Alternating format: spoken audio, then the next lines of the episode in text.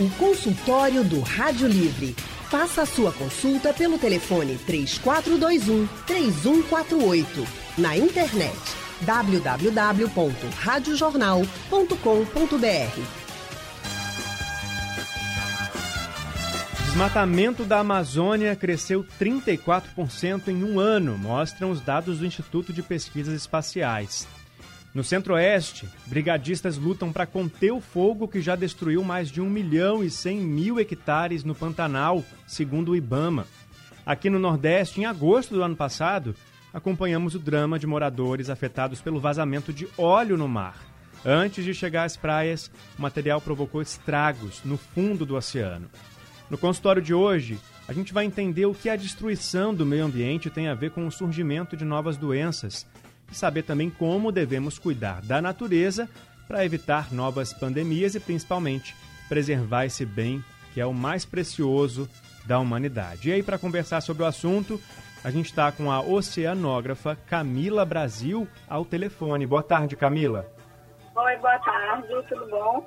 Tudo certo, Camila. A gente vai conversar também com o professor adjunto do Instituto de Ciências Biológicas da Universidade de Pernambuco, o biólogo Clemente Coelho Júnior. Boa tarde. Boa tarde. E você que está ouvindo a gente pode participar também, viu? Manda para cá sua mensagem pelo painel interativo lá no site da Rádio Jornal, radiojornal.com.br ou pelo aplicativo da Rádio Jornal que você pode baixar no seu celular. Você também, se preferir, pode ligar para cá e conversar com os especialistas ao vivo. Conta para a gente o que, que você tem feito para cuidar do meio ambiente, que, que a pandemia te ensinou em relação a esse cuidado que a gente deve ter com a natureza? Começo perguntando para uh, o professor sobre a questão do nosso ambiente agora. O que, que a humanidade já viu, o que, que as pessoas já puderam ver de resultados no meio ambiente depois que todo mundo precisou ficar em casa, professor Clemente? Então, uma boa tarde novamente para todo mundo boa tarde para vocês da rádio. É, bom, o que a gente tem presenciado aí de uma forma geral, que as pessoas têm tido uma relação diferente agora com relação ao meio ambiente, né? Talvez o fato de, de ter colocado as pessoas em isolamento passaram a dar maior atenção aos fenômenos naturais. Então, talvez tenham visto mais pássaros, possivelmente viram mais peixes nos rios, né? Mas o de concreto que se tem, né? Porque essa percepção é importante, não acho, não tenha dúvida. Espero que assim que passe a pandemia as pessoas continuem com esse olhar, com essa biofilia exacerbada ou, ou, retorna, ou, ou retomada, né? É, em relação à natureza. Mas de fato o que a gente tem assistido que seja positivo tem relação com talvez o despejo de lixo nas ruas, uh, e de alguma forma o consumo de, de água e energia nas residências, apesar que esses dados ainda não estão disponibilizados para se bater o, o martelo. Mas quando se sente no bolso, quando as pessoas percebem que de fato elas estão tendo um consumo e precisam é, se ocupar, elas começam a dar atenção maior. Né? Existe alguma especulação a respeito da poluição atmosférica também, que alguns estudos mostram que algumas regiões mais populosas, pelo fato de, do isolamento, né, ter é, feito a, ter diminuído a circulação de automóveis, portanto o consumo de, de combustível fóssil, a atmosfera tem ficado menos fertilizada, menos poluída com carbono, né, com o produto da queima do combustível. Mas ainda há muito que se estudar de fato, né? Como eu disse, talvez a parte mais positiva é essa reflexão, esse tempo que nos permite refletir sobre as nossas vidas e sobre a nossa relação com o meio ambiente. Quando a gente fala em natureza, meio ambiente, tem gente que torce o nariz, acha que é uma conversa romantizada, que é uma, uma conversa que tem que ser levada de uma forma secundária. Mas a gente está entendendo ainda mais agora, né, Camila, que não, que tudo que a gente entrega para o meio ambiente, ele devolve para a gente de alguma forma.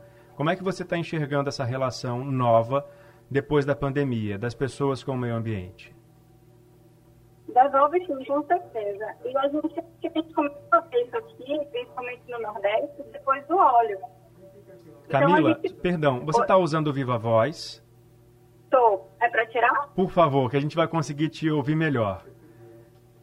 No Pronto, Viva Voz. Melhorou? Isso, agora sim, perfeito, Camila. Obrigado. É, nada. Então, a gente, eu acho que a gente começou a ver muito isso aqui, principalmente no Nordeste, com óleo. Então, a gente viu as pessoas desesperadas, é, entrando no mar para tentar tirar o óleo, e a gente viu a relação íntima dessas pessoas com o mar. Então, pessoas que realmente dependem, que têm seu, é, o seu tipo de vida completamente dependente do mar, seja de turismo, seja com a pesca. É, e agora, com a pandemia, a gente está vendo um aumento na quantidade do lixo, principalmente do lixo plástico. Uhum. O que pode, mais no futuro, trazer sérias consequências para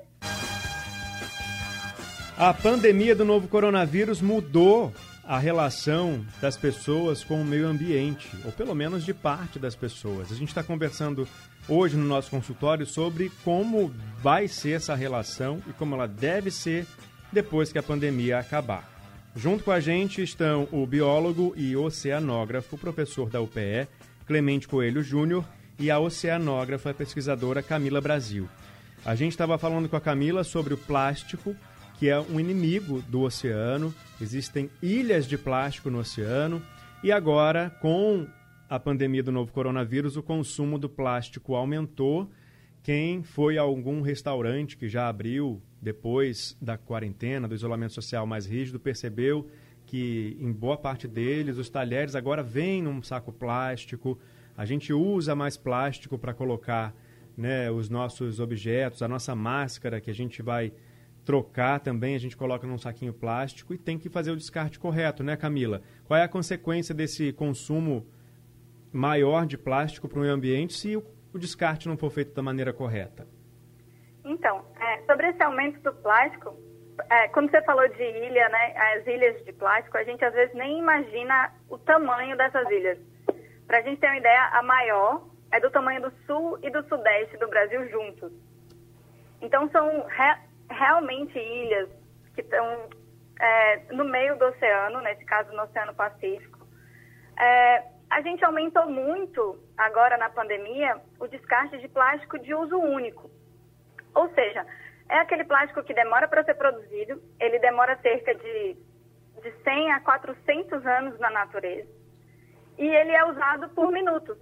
Então, às vezes, a gente está já com um talher de plástico que vem embalado num saquinho plástico e não teria tanta diferença se a gente pudesse fazer a higienização correta com água e sabão, que é o mais indicado principalmente para o coronavírus. Então, com certeza a gente tinha uma emergência, né? A pandemia chegou surpreendendo todo mundo, então é, essa emergência necessitou de algumas medidas, como o uso de máscara, de luva, que também aumentou muito no, os usos hospitalares dessas coisas. Então, é, são coisas que vão ficar no ambiente por cerca de 300, 400 anos.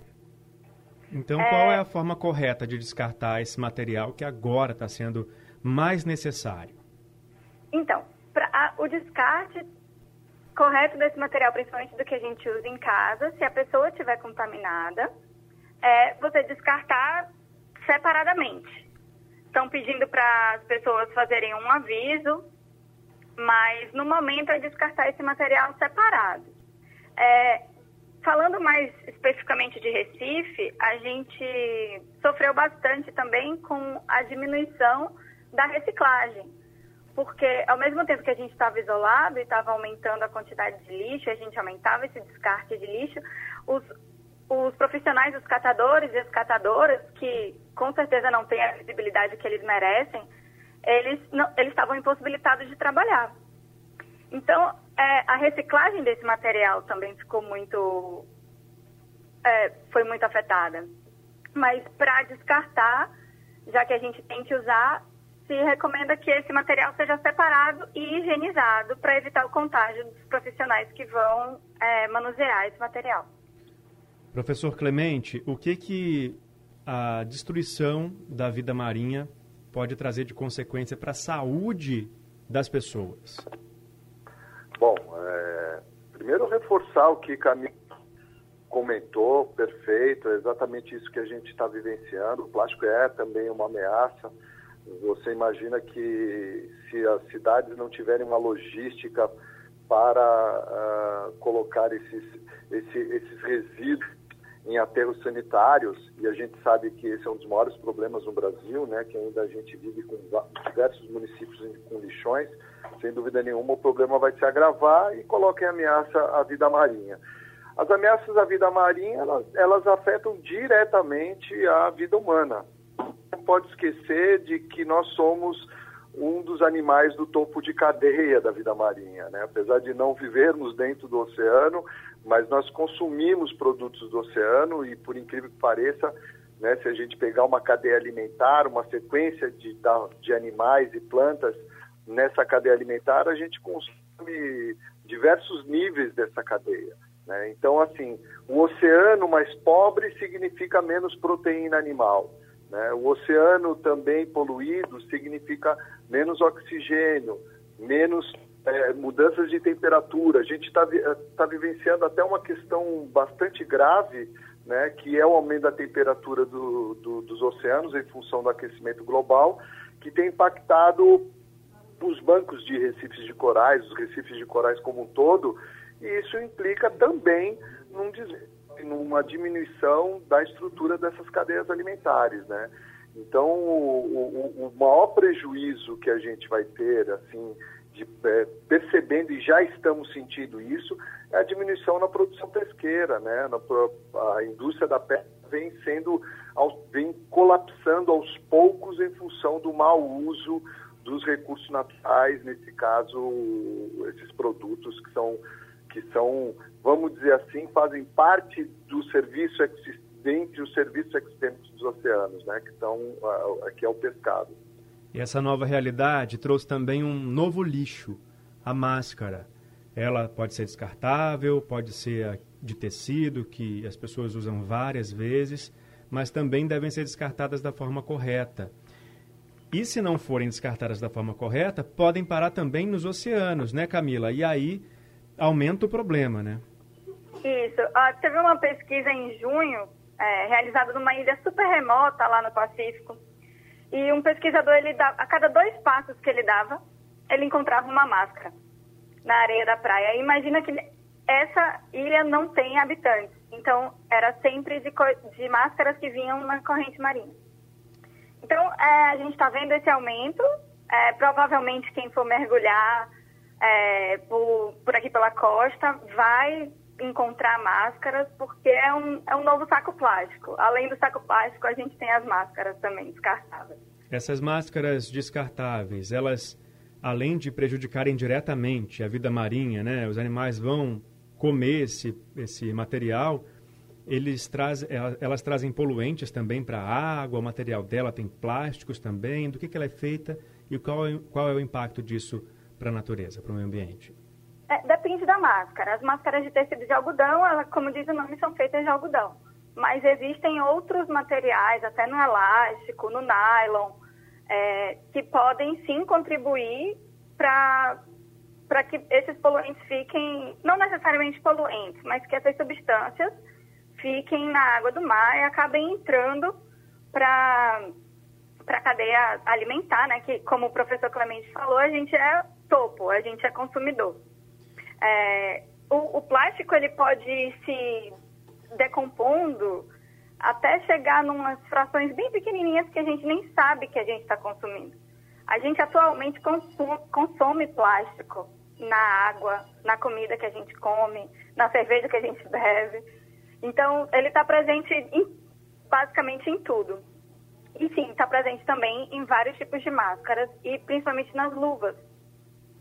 Eu ouvi um dia desses, numa entrevista, que eu não vou me lembrar quem falou agora, depois eu vou até pesquisar para trazer, mas a pessoa falou assim: é só a gente refletir e parar para pensar que o primeiro plástico que inventaram ainda não se decompôs na natureza, né? Exatamente. a gente ter uma ideia do problema que ele traz para o meio ambiente. Agora, o, o, perdão, desculpa. pode falar, Camila, pode falar. O, o primeiro plástico, assim, a primeira ideia de plástico, ela foi produzido em 1900. Ou seja, a gente tem aí 150 anos de uso de plástico. E a gente é, diz né, que o, um copo plástico, uma garrafa plástica, pode ficar até 400 anos no ambiente. Então, o primeiro copo, a primeira fralda, o primeiro absorvente feminino, é, ainda não foi decomposto pela natureza. E a gente continua consumindo tudo isso de maneira grandiosa, assim, no sentido da palavra ser exagerado, né? Vamos conversar com o professor Clemente agora sobre a relação dessa destruição toda que, por exemplo, o, o plástico causa na natureza e o surgimento de novas doenças e de possíveis pandemias mais frequentes. Qual é a relação de uma coisa com a outra, professor? Eu diria que a maior preocupação hoje da, da, da, dos cientistas está relacionada à destruição da floresta amazônica. A floresta amazônica e outras florestas do mundo são verdadeiros reservatórios de vírus, né? E, e controlados dentro daquele, vamos dizer assim, é, do ambiente pristino ou mais preservado do que alterados. Então, quando se destrói a floresta, se disponibiliza né, uma série de organismos que são patógenos, dentre eles os vírus. Então, o maior risco que a gente tem hoje apesar de estar assistindo, por exemplo, mudanças severas, microclimáticas em função do desmatamento, né? veja o que está acontecendo agora no Pantanal, que tem uma relação direta com o desmatamento na Amazônia, mas agora se aperta mais um botão de alerta, né? Que a gente tem a responsabilidade de conservar a Amazônia, além de tudo, de todos os serviços que a floresta eh, presta, também agora dessa vez preservá-la em função desse reservatório de vírus que está presente na fauna associada à floresta, né? a fauna riquíssima de mamíferos. Né? Nós temos uma das maiores é, biodiversidades de mamíferos do mundo, né? é um país mega biodiverso. Então, eu não vou fazer direto a relação com o oceano, mas a preocupação maior com as possíveis doenças que irão chegar aos moldes do Covid tem a ver com a destruição da floresta.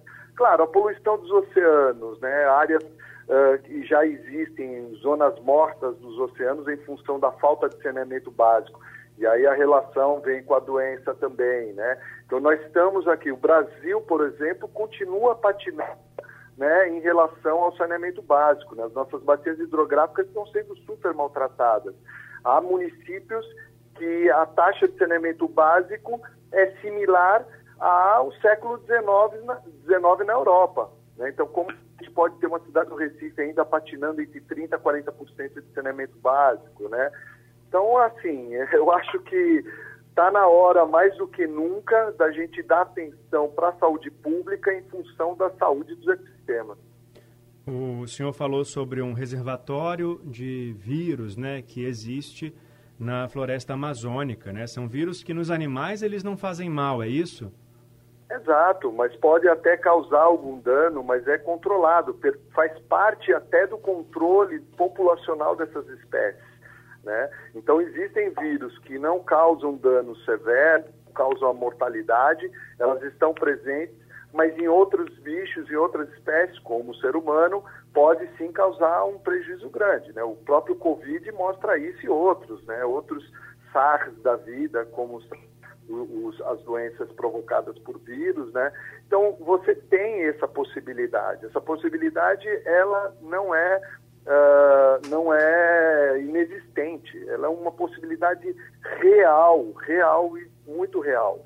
Então a gente tem que dar atenção. Poderia até se pensar de uma forma deturpando essa informação, dizendo já que tem vírus, vamos destruir a Amazônia. A questão não é essa. A questão é que nós nos servimos da floresta amazônica para diversas coisas. E por ser um reservatório, mais ainda esse compromisso de mantê-la em pé, ainda saudável, para que continue prestando serviços que são tão importantes à sociedade. Agora, eh, as pessoas podem pensar, ah, mas não, não fui eu que fui lá e coloquei fogo, não estou derrubando uma árvore, eu estou aqui na minha casa.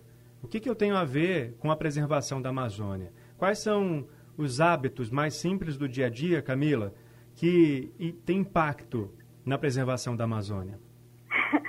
É uma verdade um pouco chata de ouvir, mas o consumo de carne hoje em é dia é um dos piores é, inimigos por causa da, da indústria agropecuária, da destruição para construção de, pra, de pasto, etc. É, eu acho que além do consumo de carne, o tipo de vida que a gente vive hoje em dia é, é uma vida muito consumista em geral. É, tanto em relação à destruição de floresta, quanto à destruição de, de recursos que não são renováveis. Como a, a gente dirige daqui para daqui a dois passos, a gente utiliza, a gente produz muito lixo. Então, é, são, são coisas que talvez a a pandemia tenha trazido a oportunidade da gente enxergar a natureza com outros olhos. Tanto que o tempo de recuperação dela não é tão rápido. A gente vê que algumas coisas sim, a, o caso da restinga em, em Porto de Galinhas, Maracaípe, por exemplo, que se recuperou super rápido. É, mas outras coisas que não têm uma recuperação tão rápida quanto a gente espera. E, e para isso, talvez a gente adaptar um pouquinho o, o, nosso modo de vida seja bastante importante. Tem uma, tem uma frase que eu gosto muito, que eu escuto sempre, que é: basicamente a gente não precisa de poucas pessoas fazendo 100%, mas precisa de todo mundo fazendo um pouco. Então, acho que se cada um conseguir adaptar um pouquinho seu método de, seu modo de vida, o, o modo de ver as coisas, de enxergar a natureza, a gente talvez consiga melhorar bastante isso. E claro que a gente atualmente sofre muito com a ausência de políticas públicas uhum. para manutenção dessa biodiversidade, para manutenção da, da floresta amazônica ou da Mata Atlântica. Como... Vamos falar de políticas públicas um pouquinho mais adiante.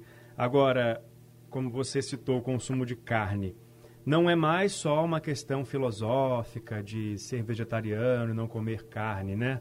já passou para uma questão ecológica também. E aí, qual seria a alternativa? Parar a alternativa... de comer definitivamente? Ou diminuir. Tem alguns estudos que indicam que só você parar de comer, reduzir seu consumo durante a semana e consumir nos fins de semana já causaria um, uma melhora absurda no, na qualidade do meio ambiente. É, tem algumas iniciativas assim em rede social, tipo a segunda sem plástico, ou segunda sem carne, desculpa. É, o plástico é, também podia ter, eu concordo. Também podia ter, o julho sem plástico, na verdade, mas a, da, da carne tem a segunda sem carne, então a gente está acostumado a, a, ver carne em todas as refeições, né? A gente sempre tem um, um, um pedaço de frango, um, um bife na prata, então, talvez reduzir isso, fazer uma refeição por dia. Começar. Nem todo mundo precisa começar a virar vegano ou vegetariano de um dia para o outro. Mas é, tentar adaptar um pouquinho o consumo à realidade. Afinal, a gente tem 7 bilhões de pessoas no mundo. Então, é, é sempre um impacto. Então, qualquer mudança que seja feita coletivamente pode causar um impacto muito positivo. Cuidar do lixo, professor da gente na casa da gente da maneira correta, como a gente já abordou no começo da nossa conversa, é importante também, né? Mas não basta só isso. Também o professor citou já que algumas cidades ainda mantêm os lixões. E aí o que, que é necessário do poder público, a gente entra na questão das políticas públicas, para que esses, esses lixões desapareçam e para que as pessoas tenham, condições de cuidar do lixo da casa delas de uma forma correta. Porque não adianta a pessoa separar o lixo em casa depois juntar tudo num lugar só, né?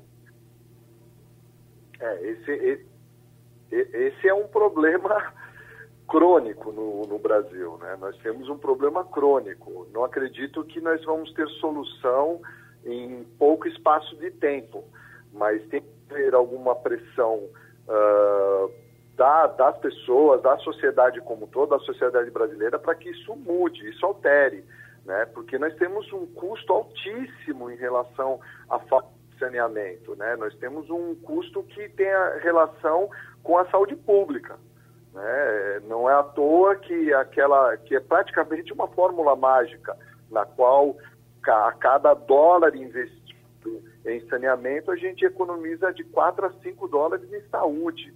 Quer dizer, temos que em algum momento né, ter uma reação para isso demora um pouco, porque nós estamos falando de obras de infraestrutura, né? Vocês imaginarem agora, da, da noite para o dia, não vai ter um condão, uma varinha mágica na qual fale todas as saídas de águas pluviais não receberão esgoto e aí bate uma, uma varinha e se resolve. Não, são obras de engenharia. Eu, eu uma, numa das entrevistas que eu dei há muitos anos atrás, mais de 10, 15 anos atrás, eu lembro que me perguntaram sobre isso e eu respondi o seguinte, falei assim, essas obras de engenharia, elas não elegem.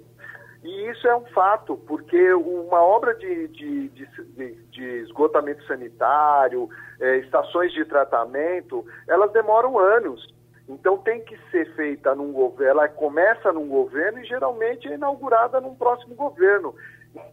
Por conta de que não se traz votos em relação a isso, porque não há cobrança da sociedade, infelizmente, né? Eles não, não, não tiram, não, não sai do papel. A própria política de resíduos sólidos, que foi um dos maiores avanços em termos de legislação ambiental no país, que foi exatamente no final do governo Lula, quando ele saiu, ele colocou na mão do, do, do, dos brasileiros uma política extremamente interessante, que dentre as metas eram os fins dos bichões, a gente vê paulatinamente sendo discutido no Congresso né, uma anistia para os municípios. Né? Os municípios não realizaram, não cumpriram essas metas continuam sendo anistiados, né? Agora a meta é 2023 para o final dos lixões. É bem complicado, né? É vontade política, mas também falta um pouco é, a sociedade se mobilizar para que isso seja concretizado, o saneamento seja universal. E aí, como a gente conversou no, no iníciozinho daqui do consultório, a pandemia veio para abrir os olhos, não só da população, mas também do mundo político para a questão ambiental. Como preservar esses olhos abertos, Camila? Que políticas públicas você destacaria para que esse olhar para a natureza que surgiu ou ressurgiu com a pandemia se mantenha e todo mundo passe a cuidar mais dela? Eu acho que isso também passa por uma questão filosófica. Eu acho que muita gente aprendeu a valorizar um pouco o meio externo, o meio da natureza em geral, depois da, da fase de isolamento social e tudo mais. Quantas pessoas a gente via, ai, que saudade de ir pra praia, que saudade de andar num parque, que saudade de ver verde, só vejo o meu apartamento. Então, é, eu acho que a gente precisa, primeiro, como, como pessoa, como cada um, fazer uma reflexão individual é, de quais são os valores e de qual tipo de, de planeta que você quer deixar daqui para frente. Aí, fora a reflexão individual, a gente tem a, o, o coletivo. Então, como que a gente pode pressionar o, o governo, quais, quaisquer que sejam as inspirações ou as, as políticas existentes, é, para que medidas como a que o professor Clemente falou de saneamento básico, de melhora dos serviços públicos, possam ser realidade. Para a gente, assim, falando de, de, plástico, por exemplo, a gente tinha uma, um plano nacional em 2019 para redução de lixo no mar, para redução de plástico. A pandemia fez a gente voltar alguns passos é, por causa da emergência, por causa da necessidade real e de, vida humana, de custo de vida humana e do aumento de uso descartável. A partir daí, é a gente tentar ver o que, que a gente, como pessoa, pode fazer para tentar voltar e para pressionar, porque a gente sabe que os governantes servem a gente, não a gente serve a eles. Então, são eleitos para isso, né? Exatamente. Então, como população, é, se organizar, nem que sejam em pequenos grupos, às vezes é, rede social está aí para facilitar isso, é, para poder pressionar, os, desde pequeno, desde vereador, desde prefeito, governador, até as maiores instâncias, para tentar fazer que alguns planos que já estão escritos, inclusive, sejam postos a, na prática. Tem que sair do papel, né? Olha, Exatamente. o professor de Água Fria aqui do Recife mandou uma mensagem no painel interativo dizendo: ainda não entendi por que um bairro populoso como o nosso não tem ecoponto. O mais perto fica na bomba do Emetério. E aí eu passo para o professor Clemente. É aquela história que a gente estava falando, né? A população às vezes até quer fazer, mas aí esbarra na dificuldade da estrutura que falta para ele cuidar do lixo da forma correta, né? Isso tende a mudar com a pandemia chegando para abrir esse olhar especial aí de novo para o meio ambiente? Bom, eu acredito abrir os olhos das pessoas, acredito que possa sim abrir os olhos das pessoas. Agora, do, dos nossos governantes, não acredito muito. Veja que nós estamos num momento crítico em termos de meio ambiente no país, quando o nosso ministro, Ricardo Salles, é, em discurso, numa, praticamente um discurso, mas numa reunião de ministros, dizer que o momento, enquanto as pessoas estão fechadas nas suas casas, né, vamos embora, vamos passar, é hora de afrouxar a legislação e que se passe a boiada. Então eu fico muito preocupado, né, porque as coisas têm acontecido em velocidade grande, se aproveitando desse momento de pandemia, alguns governos se aproveitam disso.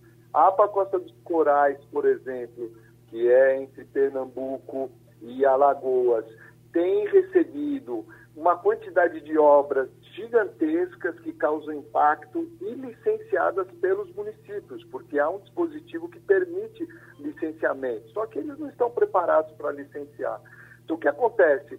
Será que realmente todo esse nosso pensamento crítico que vem amadurecendo, eu acredito que possa acontecer sim esse amadurecimento desse pensamento. Mas, será que vai surtir efeito? Né? Nós temos umas eleições muito breves agora, daqui esse ano mesmo, né? Mas temos dois anos ainda de estadual e governo federal. Então a gente tem que pegar e fazer uma boa pressão política. Eu acho que merece sim, eu acho que inclusive registrar né, que as pessoas, aproveitando as redes sociais, a mobilização, como a gente diz, o ativismo de sofá, para que as pessoas percebam são os políticos agora que estão se aproveitando do momento para deixar a boiada passar. Não podemos deixar que esses políticos continuem no poder. Camila, você citou também, quer Primeiro complementar, que eu concordo Camila? plenamente Pode com o professor, falar. não só para falar que 100%. Inclusive, a pandemia também tirou um pouco da capacidade de fiscalização. A gente vê, Exato. inclusive na, na APA, Costa dos Corais, é, a gente foi impossibilitado de realizar pesquisa. Então, muito da fiscalização que era feito ativamente por, que, por quem, é, por exemplo, pesquisador cidadão e etc., foi impossibilitada.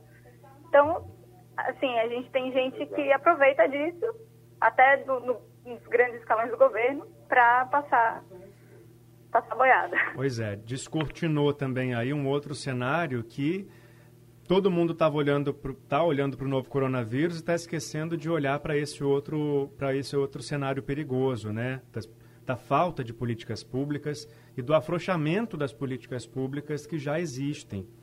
E a gente está atrasado, né? Já está atrasado, né, professor? Já tem que estar tá cuidando do meio ambiente com muita pressa para evitar essas consequências. Alguns Eu... pesquisadores dizem que as pandemias podem ter frequência de décadas a partir de agora, Exato. se tudo continuar no ritmo que está. Isso, Exato. de alguma forma, pode ser evitado? Pois é, isso é. é eu tenho medo, às vezes, do, do, de, da forma que a gente se expressa, porque dá uma visão apocalíptica, né? Mas um planeta com 7 bilhões de pessoas, então é esperado, sim, momentos iguais a esse ou até piores. Né? Essa própria pandemia ela já foi prevista pelos cientistas há tempos atrás. Né? É, o, que, o que faz pensar, e, e, e o mais interessante, que alguns países estão aproveitando esse momento de pandemia para criar novas políticas favoráveis à conservação, né? que tem a ver com troca troca da, da matriz energética, né, ou, ou, às vezes implementando políticas que já vinham sendo construídas né, em função de convenções internacionais como a do clima. Né, a própria Alemanha ela quer mudar sua matriz energética antes mesmo né, do que havia sido previsto e construído como plano. Né? Então, o que, que acontece aqui no nosso país? Infelizmente, a gente se apresenta na contramão da história. Né? Se nós fizéssemos o nosso papel, sendo um país mega biodiverso, né? uma grande contribuição para o nosso planeta, em termos, né, se a gente analisar como seria a, a, a conservação de um litoral tão vasto quanto o nosso, uma floresta amazônica, né, grandes bacias hidrográficas, a gente estaria emprestando para o mundo né, alternativas para que a gente pudesse estender a capacidade de suporte desse planeta. Né? A gente daria um, uma chance para as futuras. Mas não, né, um país tão importante quanto o nosso anda na contramão, enquanto outros, alguns países da Europa, né, Austrália, Nova Zelândia, por exemplo, é, dando exemplo, né, teríamos aí então parceiros parceiros no mundo inteiro, inclusive com recursos que poderiam ser financia financiados para tirar do papel essas políticas públicas que você citou, que ou estão enterradas ou precisariam ser ajustadas e não são.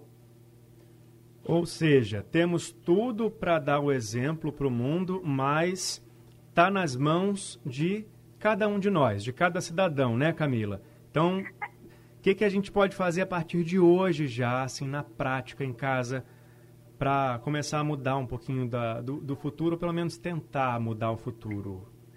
Tem, tem algumas coisas simples para quem não quer mudar ou para quem acha que não é possível mudar muito drasticamente, mas uma das coisas que, que a gente já fazia, muita gente já fazia antes, inclusive era levar seus próprios talheres e copos e etc é, levar uma bolsinha separada para poder consumir alguma também, coisa, né? canudo, é, coisa que você não precise usar recicláveis de uso único, já melhoraria bastante. Levar sua sacolinha para o supermercado, a gente vê sacolas e mais sacolas e mais sacolas, a gente embola o tomate num, numa sacola e depois bota a sacola uhum. para embalar essa outra. Então são pequenas coisas que a gente pode ir fazendo é, a internet está aí, as rádios estão aí para informar de pequenas atitudes que a gente pode fazendo que, de uma forma coletiva, vão, vão causar um impacto. É, e eu acho que realmente a gente tem que pressionar os, os governantes para que essas políticas públicas sejam realmente implementadas e que a gente mude de visão como um todo, assim, como uma eu acho até um pouco romântico a gente achar que a pandemia abriu os olhos, sabe? Sim. Porque eu acho que a gente vê tanta coisa já ruim, tanta miséria e não abriu o olho ainda. É, e se você vê que, que é as uma... máscaras estão parando no oceano, quer dizer também que não abriu tanto o, o, os olhos assim, né? Não é? Então, tipo, são, são Assim, a gente está vendo as, as aglomerações, as, as pessoas como se nada tivesse acontecendo, muita gente achando que tudo é fake news. Então, eu acho que talvez seja um, um, um pensamento coletivo maior que a gente necessite agora. E, e... Desculpa? Não, eu pensei que você já tivesse concluído, porque eu ia dizer que essa mudança total também passa pela retirada do preconceito que a gente tem ao falar de meio ambiente, né? Exato. Porque quantas eu vezes acho... a gente é taxado de ecochato, é, de... Falar sobre eu, o assunto eu, é importante. Me permita, me permita só falar duas coisas rápidas. Camila, nos libertamos de passar nossas roupas. eu não passo isso, muito tempo. É, isso é perfeito, consome, consome, consome menos energia. Né? E a segunda coisa, eu concordo com Camila, a gente não pode romantizar, mas existe o que nós chamamos de massa crítica. Então, se a gente conseguir mobilizar né, e explorar essa massa crítica, né, através do quê? De acreditar na ciência. Eu, eu nunca via, eu sou, como eu brinco, eu sou um macaco velho né, do ambientalismo. Sou ambientalista desde 1987, apesar de estar na academia.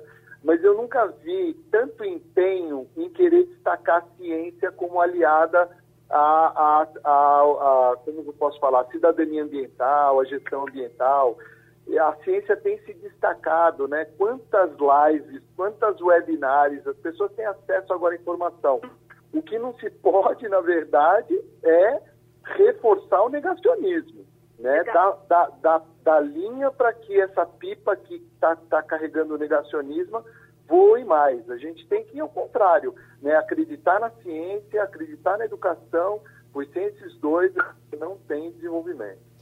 Perfeito. Clemente Coelho Júnior, biólogo, oceanógrafo, professor da UPE. Camila Brasil, oceanógrafa e pesquisadora, obrigado pela participação de vocês nesse consultório de hoje, viu? Muito obrigada a você, Leandro. Obrigada, professor. Abraço, querida. Consultório promovendo esses encontros virtuais entre os especialistas. É maravilhoso também, né? Bom, gente, nosso consultório de hoje fica por aqui, mas se você quer ouvir de novo, perder alguma parte, não tem problema, espera um pouquinho. Daqui a pouco ele fica disponível no site da Rádio Jornal e nos principais aplicativos de podcast. E aí, durante a madrugada, o consultório do Rádio Livre é reprisado aqui na programação da Rádio Jornal. Sugestão ou comentário sobre o programa que você acaba de ouvir, envie para o e-mail ouvinte@radiojornal.com.br ou para o endereço Rua do Lima 250, Santo Amaro, Recife, Pernambuco.